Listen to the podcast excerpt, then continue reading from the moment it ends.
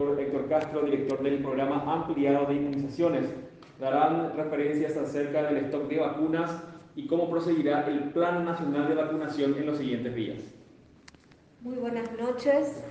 Sí, queremos antes que nada comunicarle que hasta el cierre preliminar del día de hoy han acudido a los vacunatorios a, ser, a recibir el biológico 9.470 personas es totalizando así con la también aplicación de la segunda dosis de, de las vacunas 12.557 personas.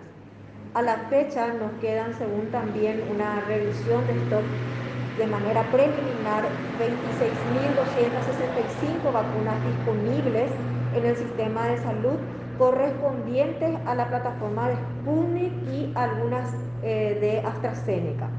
Le cedo la palabra al doctor Héctor Castro para que pueda comentar cómo seguirá el plan de vacunación y en qué regiones sanitarias. Muchas gracias, viceministra. Buenas noches a todos.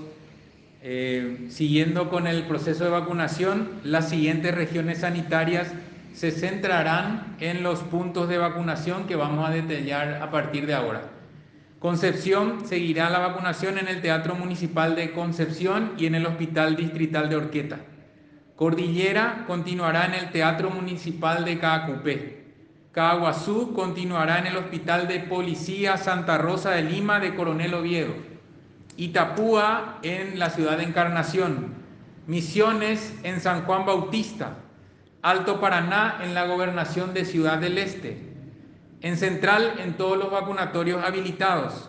En Amambay, en Hospital Regional de Pedro Juan Caballero, Bellavista y Capitán Vado. En Canindeyú, Salto del Guairá y Curuguatú. En Boquerón, en el Hospital Regional de Mariscal Estigarribia, el Hospital Villa Choferes. Alto Paraguay, Puerto Casado, Fuerte Olimpo y Carmelo Peralta. Y en Capital, los 19 vacunatorios habilitados. Informamos también de esta manera las siguientes regiones que tendrán una pausa de la vacunación en espera de siguientes dosis.